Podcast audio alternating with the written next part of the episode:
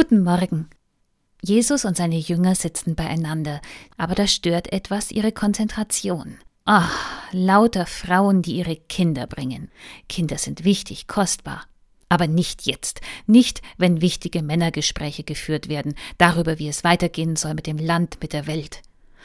Also fahren die Jünger die Frauen an, die die Kinder tragen. Als das Jesus sieht, wird er unwillig und sagt zu ihnen, lasst die Kinder zu mir kommen und wehrt ihnen nicht, denn solcher ist das Reich Gottes. Wahrlich, ich sage euch, wer das Reich Gottes nicht empfängt wie ein Kind, wird nicht hineinkommen. Und Jesus herzte die Kinder, legte die Hände auf sie und segnete sie. Das war die Entdeckung der Kindheit nicht als Vorstufe zum Erwachsensein, sondern als eine Zeit mit eigenem Wert, eine Wertschätzung des Kindes um seiner selbst willen. Das hat in den guten Phasen unserer Kirche dazu geführt, dass wir Jesu Vorbild folgen und Kinder wertschätzen.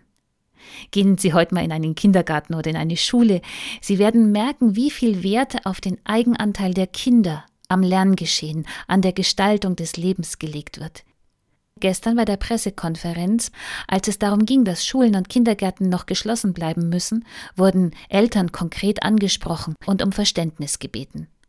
Wie schön wäre es gewesen, wenn da die Regierenden in die Kamera geblickt hätten und mit einem Satz, einem Satz nur, die Kinder und Jugendlichen angesprochen hätten.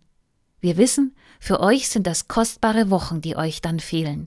Und wir sind dankbar, wie ihr euren Beitrag leistet. Vielleicht können wir da, wo wir mit Kindern und Jugendlichen zu tun haben, unseren Teil dazu beitragen, dass sie spüren, sie sind nicht nur ein Betreuungsproblem oder ein Bildungsauftrag, sondern sie sind uns wichtig als die, die sie sind. Bis zum nächsten Mal.